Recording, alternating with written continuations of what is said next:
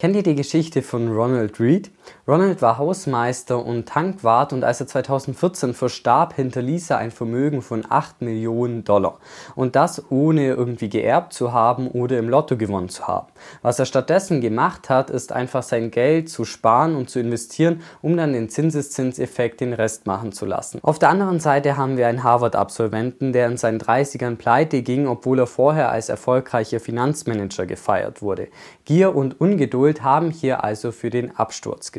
Wie das Buch The Psychology of Money von Morgan Hossel zeigt, ist Bildung bei der Geldanlage gar nicht so wichtig, sondern was wirklich zählt, ist langfristiges Engagement. Das zeigt auch die Geschichte von Warren Buffett. Wie hat er es eigentlich geschafft, zu einem der reichsten Menschen der Welt zu werden?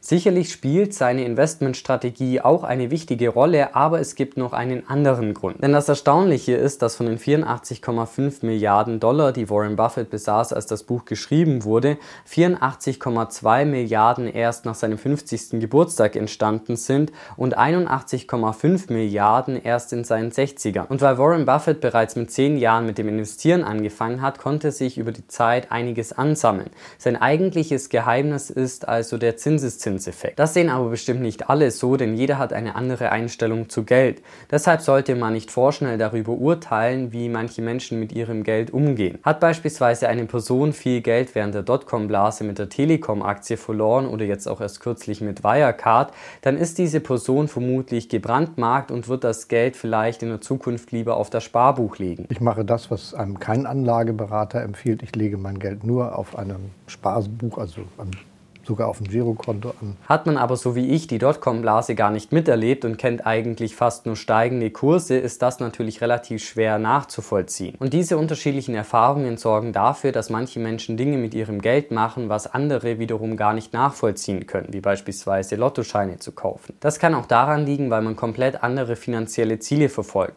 Oft orientiert man sich ja aber an anderen Menschen und wenn dann plötzlich alle panisch ihre Aktien verkaufen, bekommt man vielleicht auch Angst und verkauft seine Aktien, obwohl man aber eigentlich einen langfristigen Anlagehorizont hat. Das Problem daran ist nur, dass jeder andere Ziele verfolgt. Während es einem Daytrader beispielsweise vollkommen egal ist, wie eine Firma in zehn Jahren dasteht, sieht das bei einem langfristigen Investor natürlich wieder komplett anders aus. Wobei einem langfristigen Investor aber dann diese kurzfristigen Schwankungen relativ egal sind.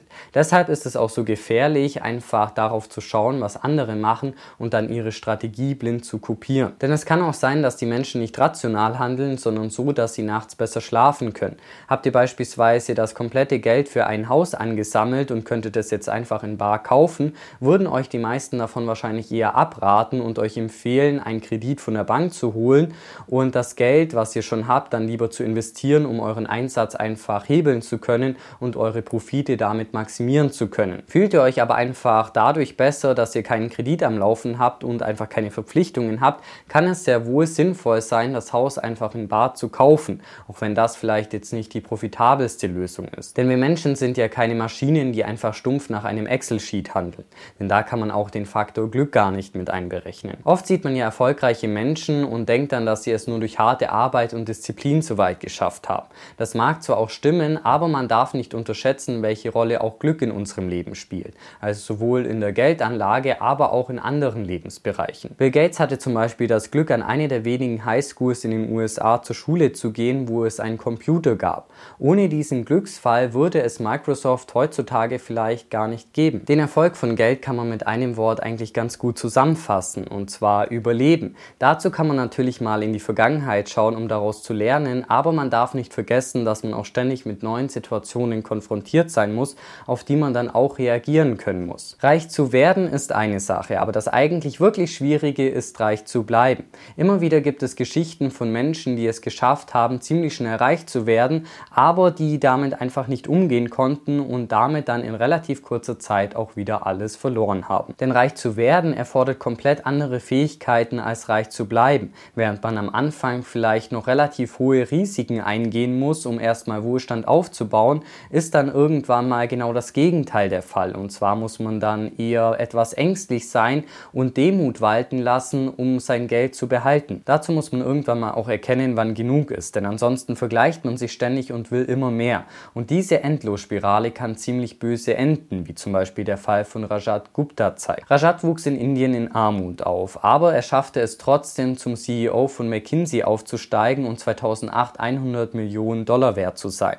Das reichte ihm offensichtlich aber nicht und deshalb versuchte er durch Insiderhandel schnell 17 Millionen Dollar zu machen. Die Aufsichtsbehörden bekamen davon aber Wind, verurteilten ihn und er kam in den Knast. Was man daran schon sieht, es gibt in unserem Leben wenige entscheidende Faktoren, die aber oft einen sehr großen Einfluss haben. So machen beispielsweise wenige Aktien in unserem Portfolio oft die größten Gewinne aus, während die anderen nur durchschnittlich oder unterdurchschnittlich performen. Das geht aber wie bei Rajat Gupta natürlich auch in die andere Richtung, also sprich, dass ein Ereignis die komplette Karriere zerstören kann. Und genau das kann auch bei der Geld Geldanlage passieren, wenn man zu gierig wird und beispielsweise alles in eine Aktie steckt, um schnell reich werden zu wollen.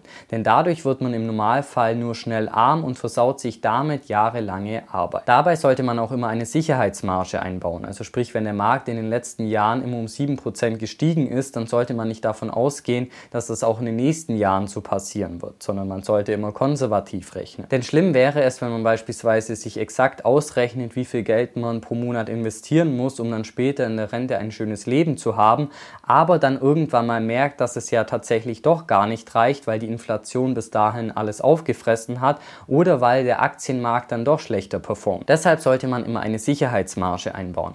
Oft kaufen wir uns ja aber auch einfach Dinge, um andere Menschen zu beeindrucken. So kauft man sich dann beispielsweise ein viel zu teures Auto, das man sich eigentlich gar nicht leisten kann, weil man denkt, dass man dadurch Anerkennung bekommt. Die Wahrheit ist aber, dass man durch Freundlichkeit und Bescheidenheit meist meistens viel mehr erreicht als mit viel zu teuren Dingen, die man sich einfach gar nicht leisten kann. Lieber spart man das Geld dann auch, wenn man gerade gar kein konkretes Ziel vor Augen hat.